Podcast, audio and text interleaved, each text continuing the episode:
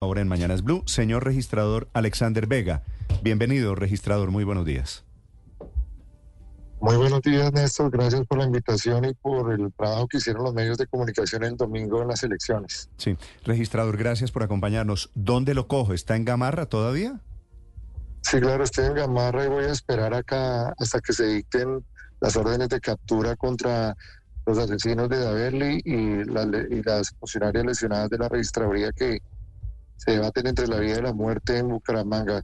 Hay varios, para informarle, no solo hay un autor material, hay candidatos al Consejo, de listas al Consejo, que están involucrados eh, candidatos a alcaldía, y esto no fue un tema, una sonada espontánea, esto fue algo premeditado, pimpinas de gasolina que querían, que transportaron desde bombas de gasolina con el objetivo de quemar la registraduría con las funcionarias eh, que elaboraban eran, eran cuatro mujeres, ya hemos tenido más detalles.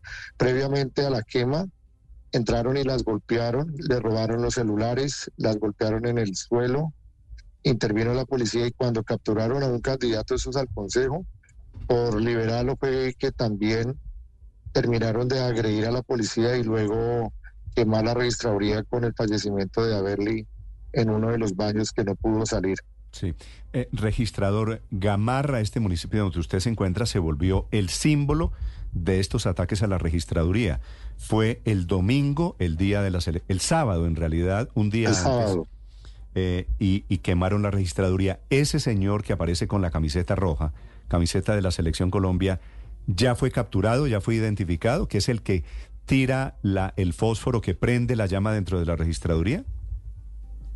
Ya está, ya fue identificado, ya se libró orden de captura y hay un equipo especial acá del CTI con la policía. General Salamanca no ha reforzado la seguridad, se ofreció una recompensa por parte de la policía de 100 millones, pero ha identificado 10 más que estuvieron en el tema material de la quema y las lesiones y golpes que le dieron a, las mujeres de la registraduría. Sí, que el ataque es una barbaridad literalmente. ¿Y quién es ese señor si está identificado? ¿Puede compartir usted el nombre y contarnos qué, qué vínculos políticos tiene con ese acto de saboteo? Eso, señor, yo ahorita, él es de apellido lo conoció en la región candidato al Consejo. Es que acá lo, lo terrible que estamos viendo es que los implicados son candidatos al Consejo. Hay candidatos al Consejo están, hicieron todo este tema planificado, esto no fue un tema espontáneo Ah, pero el de el, que prende la llama es candidato, el de la camiseta roja, este del video, ¿es candidato al Consejo? ¿O era candidato al Consejo?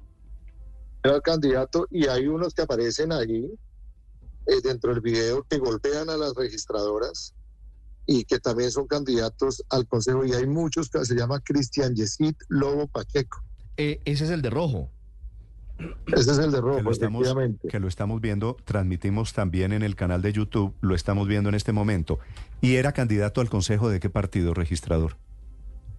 Estamos pidiendo hoy los formularios de inscripción, pero era candidato al Consejo, nos confirmaron anoche, entonces hoy ahorita tenemos audiencia en la Fiscalía para llevar toda la información, cuáles fueron los candidatos al Consejo que participaron en este asesinato registrador, y lo que dice, lo que está pasando en lo que pasó en Gamarra es básicamente asonada de los perdedores. Supongo que este señor Cristian Lobo perdió las elecciones.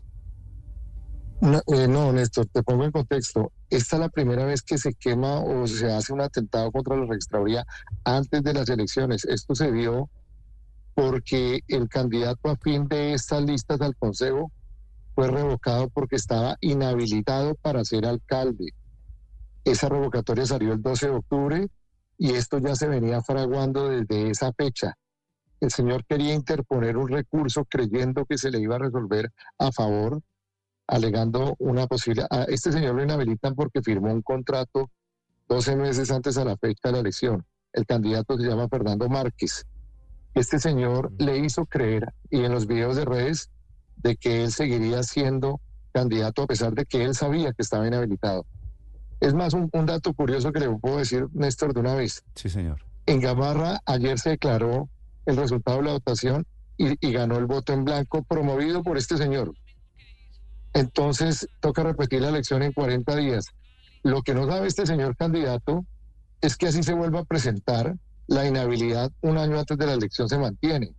Entonces, estos candidatos al Consejo afín esta campaña creyeron que quemando la registraduría previamente iban a lograr acabar la revocatoria de la inscripción. Como se equivocan hoy en día los 40 eh, eh, asonadas que están haciendo en el municipio, intentando quemar el material electoral en el escrutinio, porque todo está digitalizado, Néstor, y vamos, no vamos a repetir ninguna sola elección en el país por estas quemas y estos atentados están haciendo. Pero antes, de, antes de hablarle de esos municipios registrador donde hay asonadas, quisiera terminar preguntando, estoy viendo que este candidato que quemó la registraduría es de un partido que se llama En Marcha. ¿Cierto? ¿Usted tiene el mismo dato, registrador? Hay unos que, lo que pasa es que a este candidato lo respaldaban varias listas al Consejo. Eh, hoy nos pidió la Fiscalía que los formularios para verificar con fotos quiénes intervinieron en la zona, pero el candidato, el candidato a la alcaldía revocado sí está avalado por eh, En Marcha y por otros partidos. Él no aparece obviamente en la, en la toma de, de la registraduría, pero sí aparecen sus candidatos al Consejo que lo respaldaban en su aspiración. Sí registrador, por no haber acatado la decisión del Consejo Nacional Electoral del pasado 12 de octubre, el candidato o ex candidato Fernando Márquez, en su concepto, debería también responder penalmente por lo que pasó en la registraduría de Gamarra? Eh, no solo en mi concepto, los indicios que hay en este momento que tiene la Fiscalía bajo el tema de la figura del autor intelectual señalan como responsable en el, en el tema indiciario como posible autor intelectual de esta situación. Es decir, usted nos señala que esto fue premeditado. Que el candidato a la alcaldía y el candidato al consejo se confabularon para pues, quemar la registraduría por, por cuenta de las inhabilidades. Quien, lo, lo, habría organizado, quien lo habría ideado es Fernando Márquez, el candidato inhabilitado. Posiblemente los indicios arrojan allá que esto lo que la información que ayer hablé con la policía y el CTI, esto no fue un tema espontáneo porque tienen todo dónde se compró la gasolina, dónde se transcurrió todo. Eh, estamos buscando un acta de un comité el día de hoy, en un comité previo, donde se había informado que habían ruidos de que querían quemar la registraduría desde que ese señor fue revocado. Ahí eh, estamos buscando el acta del Comité de Seguimiento Electoral de Garantías que se hacen en los municipios para corroborar esa información es cierta. Pero toda esa marcha, toda esa marcha se dio por la revocatoria de ese candidato. Sí. Ahora, registrador, nos decía usted, ya el primer, el preconteo de los votos de las elecciones del domingo da ganador en Gamarra el voto en blanco. Sí, eh, eh, no solo el preconteo, ayer ya finalizó el escrutinio y ya se declaró el resultado y ganó el voto en blanco. ¿Y, ¿Y, por qué diferencia? ¿Quién fue el segundo o cuánta diferencia le sacó el voto en blanco, registrador?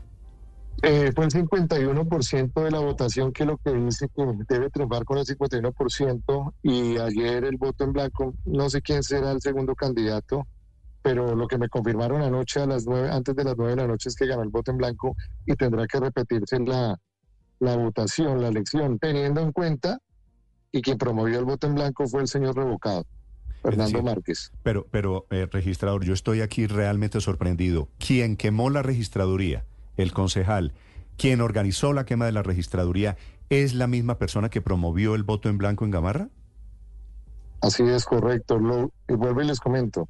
Dentro de los indicios, posiblemente ya la, la teoría o la tesis que se está manejando, primero porque es que los que queman la registraduría son candidatos al Consejo que estaban en la campaña de este señor y que estaban inconformes con la decisión del Consejo Electoral. Quien promueve el voto en blanco es el señor Fernando Márquez, gana el voto en blanco acá en Gamarra, tendrá que repetirse la elección y sobre ese tema se está manejando las otras tesis por parte de la investigación. Sí, registrador. Bueno, esto, esto de Gamarra es un capítulo aparte, francamente aterrador que habla de cómo los criminales básicamente quieren gobernar en los pueblos. Es decir, no se me ocurre un acto más delictivo que este que usted está describiendo. No, pero, pero además eh, quedamos en un escenario que es absolutamente paradójico y es que al final termina el candidato inhabilitado, quien habría sido el instigador del incendio, ganando, porque tienen que repetirse las elecciones y seguramente va a poner candidato. Ah, esa es buena. y seguramente va a ganar. Es buena, es buena pregunta. ¿Hay manera institucionalmente registrador de evitar que aquí triunfen los delincuentes de Gamarra? Pues es una pregunta muy importante. Primero, porque el voto en blanco, dentro, cuando resulta ganador el voto en blanco, decirlo así, no se pueden presentar los mismos candidatos. Este señor nunca fue candidato porque fue revocado. Él podría volverse a presentar. Pero en este caso, porque es una nueva elección, la solicitud de revocatoria por la causal de inhabilidad volvería al Consejo Electoral. Porque no es que se quiera decir que al repetir la elección la inhabilidad se levante si este señor quisiera volverse a presentarse, podría volver a presentar, pero volvería su estudio de inhabilidad al Consejo Electoral.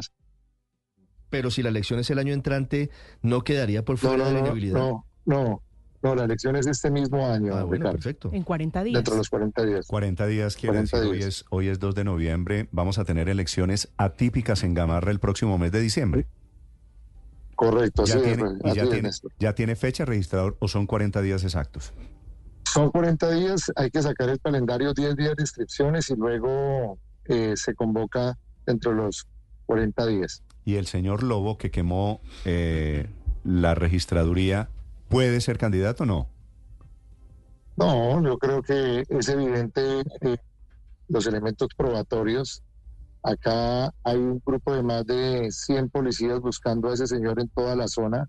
Había dicho que se iba a entregar, pero este no es solo el señor Lobo. Acá hay más personas involucradas y estamos esperando ya los resultados de la fiscalía en ese sentido. Muy bien. Registrador, ¿cuántos municipios tienen hoy problemas similares a este de Gamarra? 40 municipios identificados, Néstor, información de nuestros jueces de la República y registradores. Tenemos en Norte de Santander, San Calixto, tenemos varios municipios en La Guajira, tenemos municipios en el Chocó, dos que nos tocó trasladar a Quito, tenemos en el Cauca, y se puede decir que la policía está actuando y controlando la situación. Hay unos que nos ha tocado trasladarlos a las ciudades capitales pero el mensaje que quiero que me ayuden a expresar es lo siguiente, no gana nada la delincuencia ni los candidatos creyendo que quemando los escrutinios vamos a repetir elecciones, que es el propósito de ellos.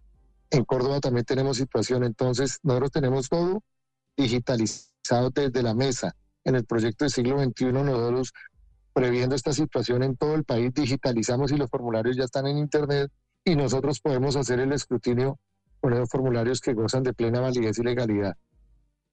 Sí, señor registrador, ¿esto por qué ocurre de casualidad? ¿Qué origina que 40? Yo tengo una lista un poquito más grande en donde intentaron quemar no solo la registraduría, sino papeletas del material electoral. 40 o 50, lo que sea. ¿Es casualidad que se levantaron unos señores un día y dijeron quememos las registradurías, quememos el material electoral? Acá hay hemos identificado tres tipos de línea de comportamientos. El primero, salimos con, el preconteo muy rápido, muy rápido, y automáticamente los que perdieron quisieron quemar eh, los escrutinios y la registraduría. No pudieron sino en un municipio como Antiquicio y en Manaure, Guajira. Segundo elemento, los empates técnicos. Entonces la gente espera mientras el escrutinio se desarrolla y si, y si queda igual que el preconteo del escrutinio, han intentado quemar el escrutinio. Y el tercero, ya los que quieren sabotear el proceso electoral porque, porque sí, el que quieren es destruirlo. Pero en las tres líneas, lo que buscan es hacer repetir la elección o que no declaren alcalde o consejo. Pues ahí es donde pierden y se equivocan porque nosotros tenemos todas las actas digitalizadas y ese material o ese protocolo físico que se hace en el escrutinio con los votos se puede hacer directamente ya con los formularios E14 digitalizados en nuestras plataformas. Sí, fíjese, registrador, que los primeros casos los vimos en la costa caribe, algunos otros en el Catatumbo, pero ya la situación incluso se presenta en el centro del país. Eh, vemos municipios como Coello, Palo Cabildo en Tolima, también en el Huila. ¿Allí qué medidas se están adoptando? ¿Ya se declararon las elecciones? No, en esos municipios aún no, pero la, la tranquilidad que les doy es que se va a declarar. La gente aprovecha que hay, por ejemplo, municipios, por ejemplo, los municipios del Tolima no tenían riesgo alto, entonces no había cantidad de policía, habían 5 o 10 policías, lo que normalmente hay, Y, y por eso una situación no solo es de acuerdo al mapa de riesgo electoral. Por ejemplo, Gamarra no era un municipio de riesgo electoral alto.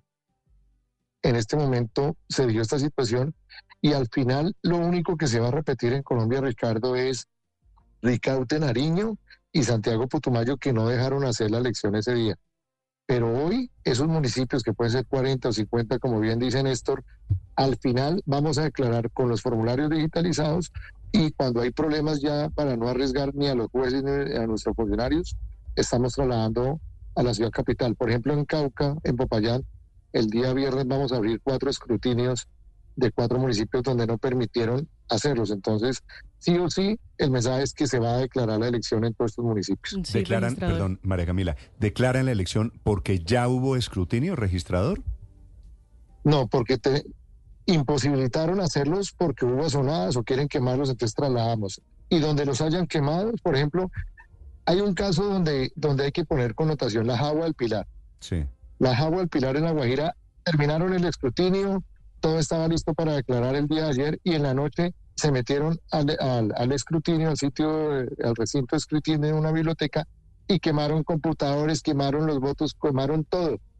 Y ellos salieron celebrando que tenían que repetir elección. Hoy estoy instalando nuevamente el escrutinio digitalizado como íbamos y declaramos la elección. Pierden el tiempo lo que están haciendo. Eh, ah, pero no es que vayan a declarar ganador solamente con el preconteo, sino que hacen un escrutinio diferente. Claro, el escrutinio legal que hay que hacer. Lo que pasa es que esta, estas mafias ya saben que el preconteo no tiene valor jurídico y eso está en la nube, eso es meramente informativo para los medios de comunicación y ya cuando van a hacer el escrutinio que están los documentos con que debemos declarar, van y los queman, pero eso está digitalizado. Sí, registrador, quiero volver al tema de seguridad en las elecciones, porque esto estaba cantado, la Fiscalía, la Procuraduría, todos habían advertido que iba a haber desorden en las elecciones, por lo menos en 12 departamentos, producto del inconformismo de los resultados. Cuatro o cinco policías, ¿eso no le parecía a ustedes insuficiente? Digo, no hubo un reclamo por parte de la registraduría para cuidar los votos, para cuidar las instalaciones? No, yo puedo decir que eh, las elecciones salieron de manera eh, como menos esperada. Claro, las alarmas estaban encendidas, funcionó el plan democracia, la policía y el ejército actuaron de manera diligente, un reconocimiento para la tropa. Pero estos sucesos que están sucediendo se están dando no el día de la elección, se, se comenzaron a dar desde el día lunes y martes, cuando empezaron los escrutinios. Ya el tema no fue, las elecciones salieron muy bien logramos abrir las mesas en todo el país, la gente pudo votar, la fuerza pública llegó a municipios del Cauca donde no habían llegado, pero obviamente dentro de esa analítica, municipios, por ejemplo, Cundinamarca, que no presentan problemas de orden público como Boyacá, pues obviamente mantuvieron su pie de fuerza. Se reforzó Cauca, se reforzó Nariño, se reforzó Norte de Santander, se reforzó ciertos municipios en Córdoba. Lo que pasa es que esta segunda fase que se está dando, que es la quema de escrutinios, lo hacen solo con el propósito de repetir elecciones y ahí la policía estamos actuando coordinadamente, igualmente con el señor ministro del Interior, para que cualquier alarma mandamos o ellos mandan obviamente la fuerza pública, pero hay sitios donde no se ha alcanzado a llegar, entonces lo que preferimos es sacar el escrutinio, cuidar a nuestros jueces y a funcionarios y nos vamos a las ciudades capitales. Sí, señor registrador, le quiero preguntar de unos casos particulares. Usted me disculpa, no sé si tenga la información a la mano, pero son ciudades o municipios o departamentos en donde la votación ha sido muy apretada. Por ejemplo, Santa Marta, registrador, que el ganador de Fuerza Ciudadana, este es el candidato de Caicedo, es Jorge Agudelo, pero Pinedo está a 280 votos, teniendo en cuenta que Santa Marta, capital de departamento, los votos fueron miles ¿Qué pasa en Santa Marta? ¿Qué, ¿Qué le dice a usted el escrutinio? ¿O qué van a hacer con el caso Santa Marta? Bueno, primero, eh, cuando hay empates técnicos, como, bien lo dices, eh, por eso nosotros el día domingo salimos a decir, hay 60 municipios y ciudades con empates técnicos. Ahí el preconteo no puede dar la veracidad, dada la diferencia tan pequeña de menos de un punto porcentual. En este caso, hay que decirlo, cuando el preconteo es empate técnico, no se puede hablar de un ganador ni un perdedor, toca esperar el escrutinio. ¿Qué información tengo yo oficial de nuestros jueces? Se instalaron todas las comisiones escrutadoras, la OEA va a asistir al escrutinio, está la MOE y la Procuraduría, hay abogados de ambas campañas y hay que esperar el recuento que están haciendo los jueces. Nosotros, la registraduría no cuenta votos. En este momento los jueces están instalados en todas las comisiones de Santa Marta. Me informaron de ayer que llevamos el 25% del escrutinio. Todavía no se puede hablar de un ganador o un perdedor. Con otro tema que hay que aclarar. Teniendo en cuenta que ambas campañas tienen apoderados, ellos pueden, si hay alguna decisión de un juez de excluir un voto o de computar un voto, tiene una segunda instancia ante un escrutinio departamental. Hay que esperar que terminen el 100% del escrutinio, que aspiro sea la otra semana, y sobre esa base se va desarrollando quién va a ser el ganador esto, en, la, en el distrito de Santa Marta. Esto de Santa Marta se me parece mucho al caso de la Florida, cuando las famosas elecciones cuando eh, ganó el presidente Bush por unos pocos votos, le ganó a Al Gore. El gobernador era Jeff Bush en la Florida. Que, ganaron, estaban allí. Ganaron por unos poquitos votos. Registrador, usted, usted, usted utiliza un término que me llama la atención, sobre el cual le pediría una aclaración, porque yo lo he escuchado, lo he utilizado hablando de encuestas, que es el empate técnico. ¿En elecciones hay empate técnico? es que hay, empate técnico en el preconteo frente al escrutinio. Recuérdate que el preconteo es meramente informativo, es una transmisión que se hace telefónica desde los puestos de votación en Colombia. ¿Por qué hablamos de empate técnico? Porque es que es menos de un punto porcentual y porque el preconteo no es un referente para decir quién ganó, sino es un referente de proyección de cómo quedó la votación puede haber que una mesa en un empate, en un empate técnico, eh, un jurado de votación se le hubiera olvidado poner unos votos o haya errores aritméticos. Por eso todo hay que esperar es el escrutinio, que ya los jueces abren las comisiones, ya tranquilamente el preconteo es dictar la votación de los, desde los formularios que se diligencian ese día. Obviamente es una la información que se transmite de lo que escribieron los jurados de votación, pero cuando hay una diferencia tan corta, decir que el preconteo va a quedar exactamente igual, tocaría esperar porque pudo haberse cometido un error por un jurado, haber puesto un voto de más, haber anulado un voto indebidamente. Por eso, cuando hay diferencias ya superiores entre el primero y el segundo, de más del 1, del 2%, ya uno puede decir que el preconteo puede quedar exactamente igual al escrutinio y eso lo informaría al país. ¿Cuántos de los preconteos de los 1.100 todos municipios quedaron igual el preconteo con el escrutinio. Mire, registrador, hablemos de otro caso que hoy está casi que en un voto finish como Arauca. Me dicen hoy que la diferencia entre el candidato ganador que es del Centro Democrático y el segundo sería apenas de 29 votos. Imagínese usted, 29 votos. No, no, sé si esa, es la información eh, actualizada. Sí, sí, sí. Tengo uno ayer en Santander y el preconteo, la diferencia fue de tres votos y ayer en el escrutinio terminó de cuatro votos. ¿En qué municipio? ¿Eso fue Florian? Eh, sí, un municipio en Santander y la diferencia no tengo acá el nombre. En donde el alcalde pidió reconteo y terminó perdiendo, el que había ganado y terminó perdiendo. pero por un voto, es decir, pues sí, pero, de tres a Sí, pero volviendo a Arauca, eh, registrador, la diferencia es muy pequeña eh, y hay también una batalla política en torno a, esa elección. El Centro Democrático está haciendo una denuncia que, es muy grave y es que las disidencias estarían presionando a las comisiones escrutadoras para que favorecieran al candidato que va segundo, porque el que ganó por 29 votos, pero ganó al final, es el candidato del uribismo. ¿Qué está pasando en Arauca? ¿Sí hay denuncias de presiones de las disidencias? Eh, pues denuncias eh, sí las tenemos reportadas, pero volvemos a lo mismo que está pasando en los otros municipios. Todos los formularios están digitalizados y los jueces de la República en este momento están recibiendo protección en todas las comisiones explotadoras. Lo mismo que está pasando en Santa Marta se está dando en varios municipios del país donde hubo empate técnico. El municipio acá lo tengo, Molagavita. Mm. La diferencia del preconteo Santander, sí. era, de cuatro, era de cuatro votos y en el escrutinio la diferencia quedó en tres. Entonces salió exacto el preconteo. Sí, registrador. Y de estos casos particulares le quiero preguntar para terminar de Cúcuta, que también hay una diferencia apretada. ¿Qué información tiene usted de Cúcuta? Lo mismo, ayer me reportaron los auditores nuestros allá en Cúcuta que transcurre normalmente el escrutinio. Lo que pasa es que hasta que no termine el 100% del escrutinio, que nos diga el candidato A quedó con tantos votos, el candidato B. Apenas termine eso, empieza la lucha jurídica de los Mm. abogados a ver cómo se quitan votos el que esté perdiendo eso. Eso es una dinámica que siempre se da. Entonces hay que esperar primero que llegue al 100%. Usted quedó con tanto, usted quedó con tanto. Mm.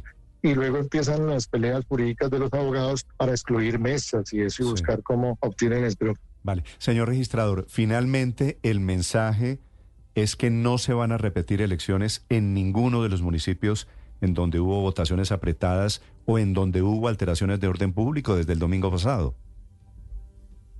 El domingo solo hay dos municipios que hubo, Néstor. Ricaute, Nariño, se repite, y Santiago Putumayo, que no dejaron eh, transcurrir la jornada electoral. Pero en estos 40 o 50 municipios donde están intentando afectar o afectaron el escrutinio, no se van a repetir elecciones porque cualquier material que haya sido destruido o robado, tenemos todo digitalizado para terminar las elecciones. Nosotros previmos toda esta situación y todos los formularios están digitalizados y pueden consultarlos en la página y con eso nosotros descargamos, certificamos y, y le entregamos a los jueces para que declaren. Es el registrador del Estado Civil de Colombia esta mañana en Blue Radio, 6:27 minutos. Señor registrador, gracias. Lamento mucho lo que le pasó a sus funcionarios allí en Gamarra, en el departamento de Cesar. Gracias por atendernos, señor registrador. Muchas, muchas gracias, Néstor, y a todo su equipo.